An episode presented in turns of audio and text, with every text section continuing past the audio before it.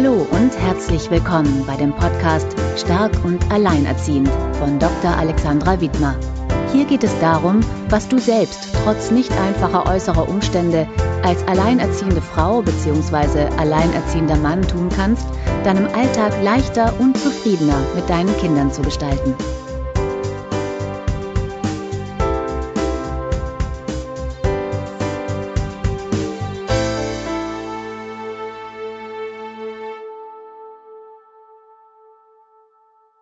Hallo und herzlich willkommen bei Stark und Alleinerziehend. Mein Name ist Alexandra Wittmer und ich freue mich, dass du heute wieder dabei bist. Ich habe einen spannenden Interviewpartnerin dabei und zwar ist das die Carola Fuchs.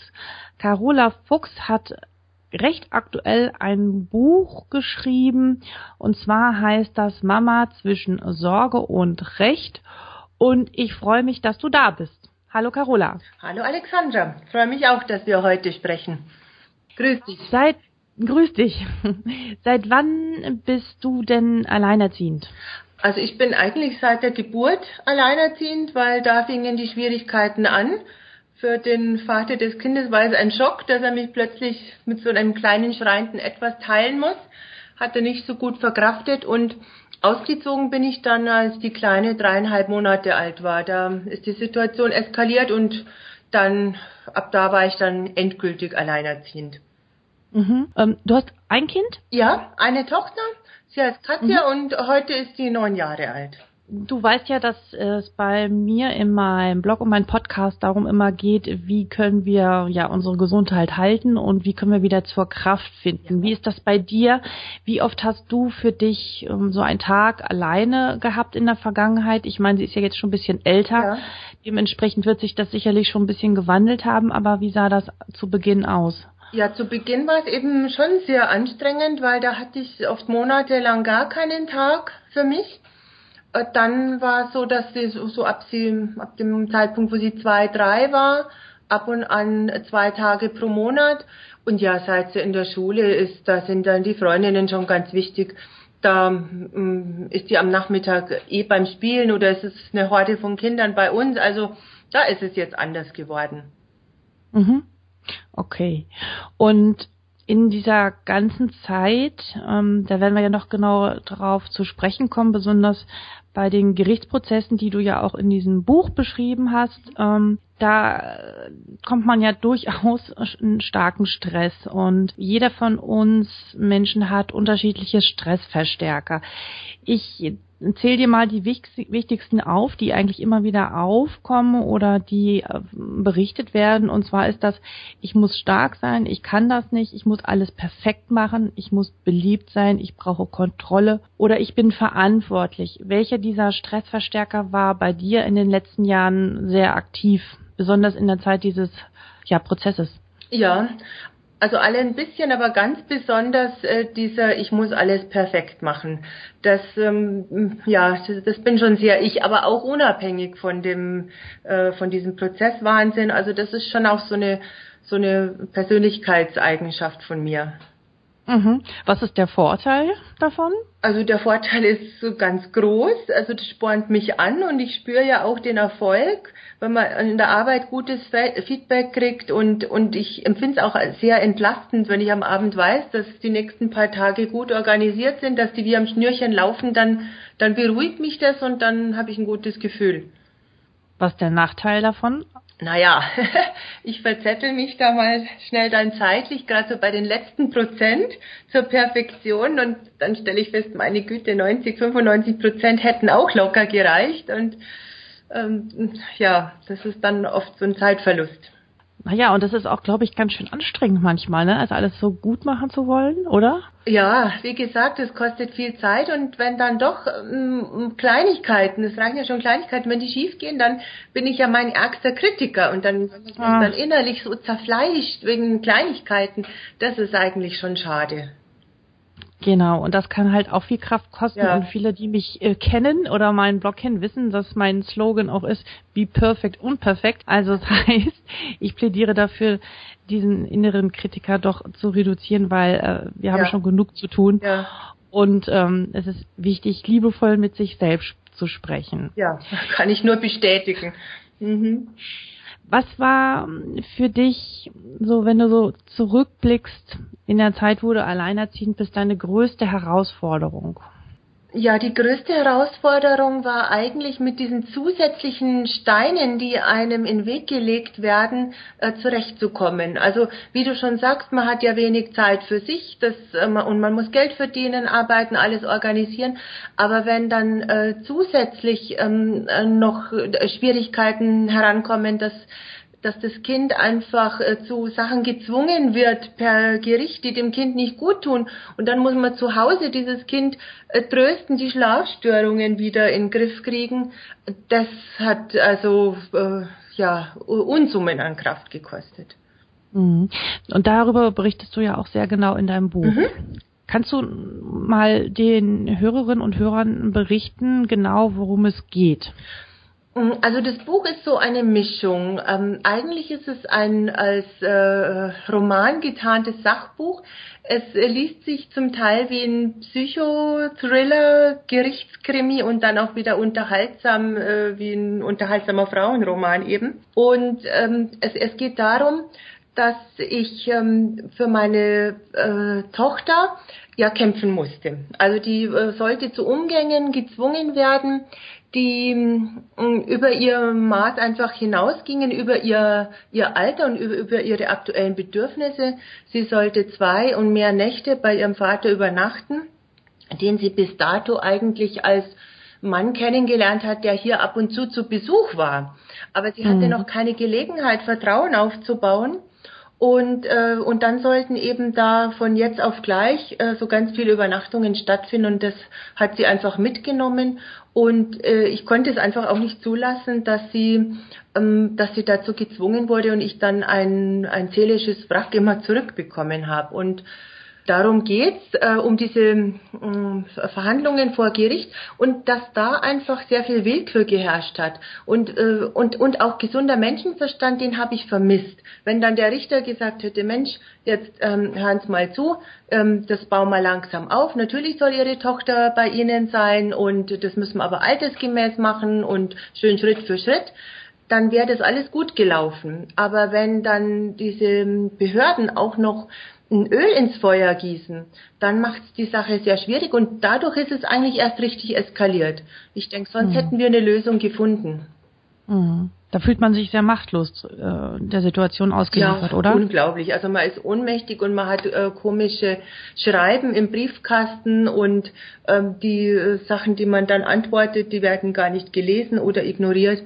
Das, da denkt man sich, man ist im falschen Film. Wie bist du mit dieser Ohnmacht äh, ja oder dieser Hilflosigkeit, die natürlich entsteht, umgegangen und dann natürlich auch noch einem Kind, äh, dem es da nicht gut geht. Also ja. wie ja, wie hast du das gemacht? Also ein Punkt war, dass ich in der Zeit ähm, eigentlich jetzt auch noch unglaublich viel Sport gemacht habe, weil man hat einen unglaublichen Adrenalinspiegel und den muss man irgendwie in den Griff kriegen. Und so Ausdauersportarten, die äh, helfen einem da dabei, dass man wieder zur Ruhe kommt. Das war das eine.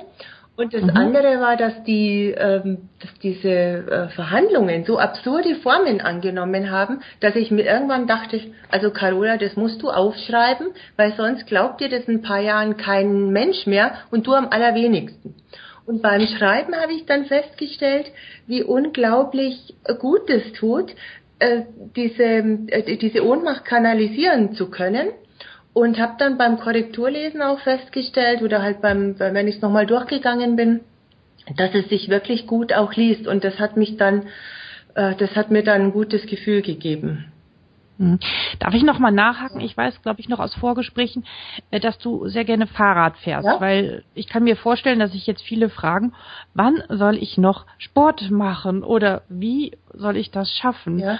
äh, in diesem ganzen Alltag? Und äh, du hast das einfach sozusagen äh, mit eingebaut. Ja, ja, das stimmt. Also ich habe äh, so um die elf, zwölf Kilometer in die Arbeit und das radel ich einfach. Also das heißt, ich habe äh, pro Arbeitstag habe ich dann über 20 Kilometer, äh, wo ich einfach Fahrrad fahren kann und da meine Gedanken aushängen kann und äh, das äh, tut mir wahnsinnig gut. Aber ich habe eben keinen, wie du sagst, keinen extra Zeitverlust, weil ich hätte auch keine Zeit, da noch äh, fünfmal in der Woche ins Fitnessstudio zu rennen oder am Abend äh, zu laufen zu gehen.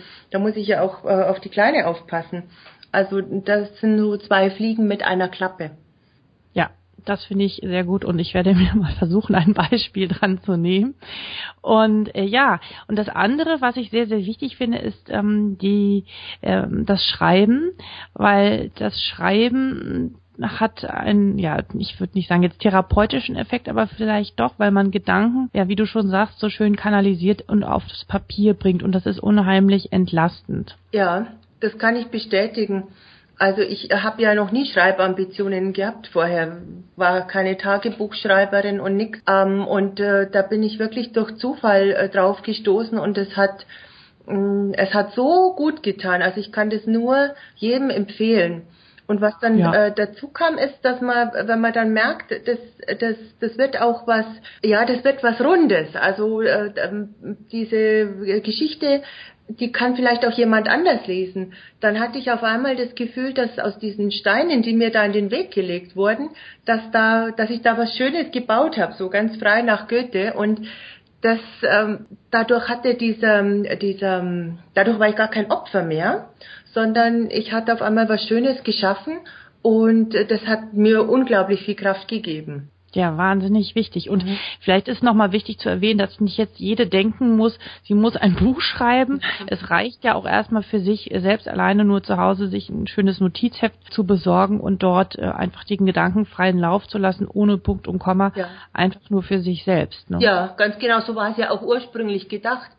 Ich dachte mhm. mir ja nicht, dass das irgendwann mal ein Buch wird, weil ich ja, wie gesagt, ähm, überhaupt nie irgendwelche schriftstellerischen Ambitionen hatte. Das hat sich dann einfach so ergeben. Aber es hat schon so gut getan, einfach so für mich das aufzuschreiben, weil man einfach was festhält, was ähm, ja was einem äh, im Kopf umgeht und was einem dann äh, die Energien nicht mehr rauben kann, weil man es ja hingeschrieben hat.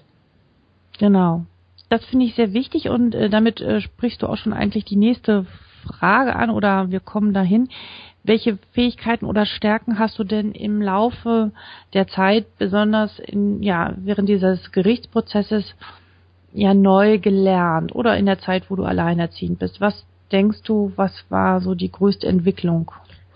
Mm, naja, also neu gelernt. Äh, zumindest habe ich erfahren, dass es eine sehr gute Strategie ist, sich mm, Hilfe zu holen und Hilfe anzubieten. Also in diese Siedlung, in die ich dann äh, gezogen bin, da habe ich einfach äh, Kontakte aufgebaut und habe eben angeboten, dass ich mal die Kinder nehme und die haben mir angeboten, dass sie, dass sie mir was äh, einkaufen oder ich eben auch die Kleine bringen kann, wenn ich in die Arbeit muss. Und das hat sich so toll ausgebaut, dieses Geben und Nehmen. Ich habe nie ein schlechtes Gewissen, wenn ich fragen muss, wenn ich jemand brauche weil ich es eben auch anbiete und weil ich auch merke, die anderen machen es gerne und sind auch froh, wenn dann äh, ich andersrum aushelfe. Und das ist ein wunderbares Prinzip. Da kann man sich sehr viele Freiräume schaffen und ähm, kann ich nur empfehlen. Ich weiß aus sehr vielen Gesprächen in, in den Beratungen, dass genau da viele ein großes Problem mit haben, und zwar den Mut, um Hilfe zu bitten, weil sie dann die Sorge haben, erst recht als schwach oder unfähig dazustehen. Das siehst du gar nicht so. Nein, das sehe ich gar nicht so, weil äh, es geht ja den anderen auch so und die sind ja als auch nicht äh, arme, hilfsbedürftige Haschall, sondern die haben einfach für den Nachmittag ein Problem und brauchen jemand oder in den Ferien und, und dann kann ich da sein und ähm, ich habe auch äh, ähm, mal einen Nachmittag, wo ich jemand brauche und äh, dann frage ich einfach. Das ist so. Und wenn jemand nicht kann, sagt er nein und dann frage ich den nächsten. Und ähm, es ist einfach ein, ein Geben und Nehmen und äh, da hat äh, da hat keiner das Gefühl, er würde dem anderen jetzt ähm, zur Last fallen oder so. Mhm. Ich glaube, der wichtige Unterschied ist, dass du, wenn jemand zu dir Nein sagt, nicht äh, dich zurückziehst und sagst, na gut, das liegt jetzt an mir, das liegt jetzt an meiner Lebenssituation und äh, keiner will mit mir Kontakt haben, sondern du sagst, okay, du nicht, dann gehe ich zum nächsten. Ja, also das wird auch äh, nicht vermittelt, weil jeder hat jetzt sagte dann, Mensch, du, das tut mir leid, da habe ich jetzt äh, eigentlich schon das. Das hat ja nichts mit mir zu tun. Ich muss ja auch manchmal Nein sagen, wenn es halt aus irgendeinem Grund nicht geht. Aber das ist eben das Schöne an dem Netz Netzwerk, dass man dann nicht nur äh, einen Notnagel hat, sondern dass man sich Beziehungen aufbaut, die tragfähig sind und, und wo man dann eben auch Ausweichmöglichkeiten hat. Mhm. Hast du einen Tipp oder eine Idee für eine ja eine Frau, die da noch ja Schwierigkeiten mit hat oder sich noch nicht so traut? Was wäre so ein erster kleiner Schritt? Hast du da eine Idee? So ganz spontan? Also ich biete immer als erst einfach Hilfe an. Das finde ich am allerbesten, weil dann ähm, komme ich mir nicht so als Bittsteller vor, sondern wenn ich schon von mir aus einfach schon mal angeboten habe, dann ähm, und ich habe auch gemerkt, das ist für für die anderen auch angenehm. Müssen ach ja, die wäre ja auch bereit und so kann man dann ähm, einfach viel besser so ein Netzwerk anfangen. Sehr gut. Das ist ein super Tipp, sozusagen sich als erstes anzubieten ja. und dann im Endeffekt dann auch wieder was zurückzubekommen. Und es ist ja, ja auch eine absolute Win-Win-Situation, gerade für mich. Ich habe ja nur dieses eine Kind und die hätte auch gerne Geschwister. Und wenn jetzt, wenn ich jetzt andere Kinder einlade, das ist ja natürlich, äh, man hat dann auch mal Streit zu schlichten oder äh, mehrere Getränke zu bringen und so. Aber es ist ja eigentlich so, dass es sehr schön ist, wenn die auch hier ihre Freunde haben kann. Und man kann dann selber ein bisschen äh, rumwursteln und hat dann dieses äh, Kinderspielen im Hintergrund. Das ist ja auch was sehr Schönes.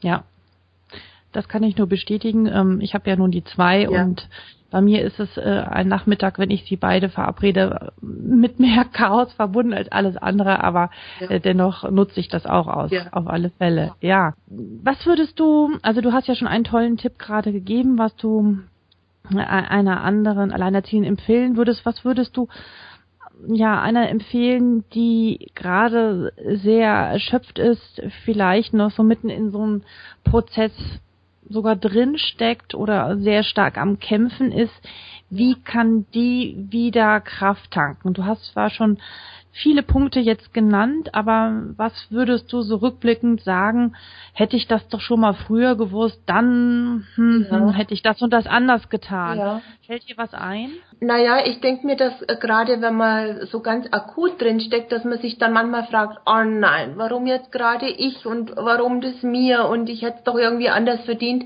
Und wenn man da möglichst schnell rauskommt und äh, die mit den mit offenen Augen sich umschaut und sieht, dass jeder so sein, seine Probleme hat, mehr oder weniger groß und manchmal früher, manchmal später, dann merkt man, es ist einfach immer irgendwas und man muss damit klarkommen. Und das ist schon wieder mm, ja, das gibt einem dann auch schon wieder Kraft, auch wenn man viel zu tun hat und viel um die Ohren hat, aber man weiß, so ist es halt einfach mal, dann erträgt man es leichter. Mhm. Kleiner Tipp noch von mir dazu. Fragen, die mit warum anfangen, führen immer zu einem Energieverlust. Immer. Mhm.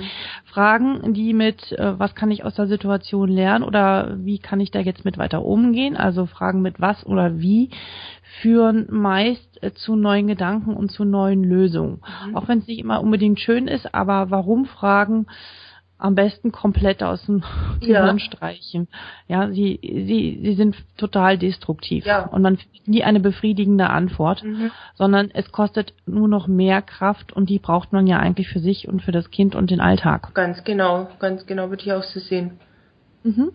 Gibt es ein Buch oder ein Internet-Tool, was du uns empfehlen kannst, was äh, ja, was du gut findest, was dir Kraft gegeben hat? Äh, in Zeiten, wo es dir mal nicht so gut ging, wo du drüber lachen konntest? Ja, also ich habe mich dann auch gerne mal vom Thema abgelenkt und was ganz anderes gemacht. Also entweder mich mit meinen Freunden äh, da getroffen und mal über was ganz anderes geredet und gelacht oder dann eben auch ein unterhaltsames Buch, einfach was äh, was lustiges. Ich liebe ja den britischen Humor, also ich äh, habe mir dann gerne mal Nick Hornby äh, gegönnt oder Mill Millington oder einfach was, wo, wo ich auch lachen und schmunzeln konnte und ähm, nicht immer nur in diesem in dieser Soße da an Schwierigkeiten baden musste. Okay, die Links zu diesen Autoren werde ich auf alle Fälle in die Shownotes zu diesem Podcast stellen, so dass du, liebe Hörerin oder Hörer,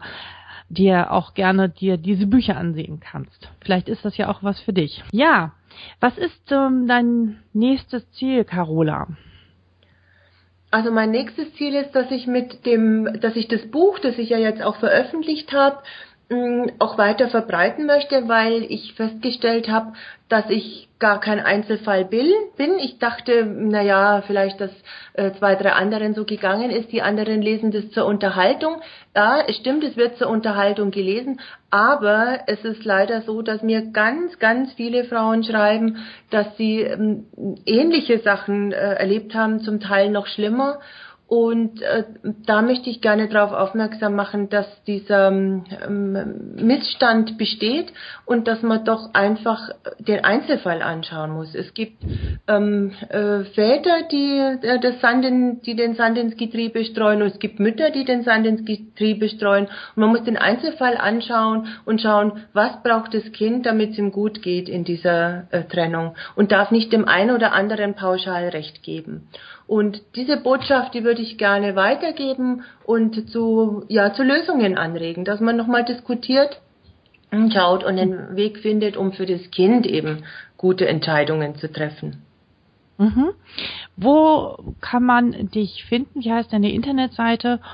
Und ja, wie kann man Kontakt zu dir aufnehmen, ja. wenn man Fragen hat? Also die Internetseite ist www.carola-fuchs.de. Da findet man mhm. dann auch die E-Mail-Adresse. Ich bin auch auf Facebook mit der Seite äh, Carola Fuchs Mama zwischen Sorge und Recht zu erreichen. Und ja, das Buch kann man auf der Seite bestellen. Es gibt leider nicht im Buchhandel. Da, das ist so, wenn man es als Self-Publisher verlegt, aber man kann es auch auf Amazon runterladen. Also man kommt ganz bestimmt an das Buch, wenn man es gerne haben möchte. Mhm. Oh, zu diesen äh, diese ganzen Links werde ich äh, auch in den Show Notes einfügen, so dass du da ganz schnell hinfinden kannst. Ja, Carola, ich danke dir vielmals für dieses äh, sehr spannende Gespräch. Ich hoffe, dass du, liebe Hörerin oder Hörer, ganz viel für dich mitnehmen kannst. Ich möchte noch mal ganz kurz äh, zusammenfassen, was auf alle Fälle Energiegeber sind, die Carola für sich genutzt hat. Erstens Fahrradfahren, Sport machen und zwar auf Wegen, äh, die sie sowieso hätte fahren müssen. Zweitens ein Tagebuch schreiben oder etwa erstmal einfach aufzuschreiben, was einem gerade widerfährt, um dieser Ohnmacht und dieser Hilflosigkeit bisschen etwas entgegenzusetzen und aus die, um aus dieser Opferrolle herauszukommen. Drittens Hilfe anbieten, anderen Hilfe anbieten, sich zu trauen und auch dadurch wieder Hilfe zu erfahren. Und ja, noch ein Tipp von mir. Alle Warum-Fragen komplett streichen und durch äh, Wie-Fragen oder Was-Fragen ersetzen. Aber dazu werde ich auch demnächst noch einen Artikel schreiben. Soweit. Vielen Dank. Hast du noch was anzumerken? Ähm, na, ich sag auch danke fürs Zuhören und äh, freue mich, wenn ich von der einen oder anderen oder von dem einen oder anderen höre. Tschüss. Ja, tschüss. So, liebe Hörerinnen und Hörer, wie gesagt, alle Links findest du in den Show Notes. Wenn du noch Fragen hast, melde dich auch gerne bei mir und ich verabschiede mich bis zum nächsten Mal. Bis dann. Tschüss.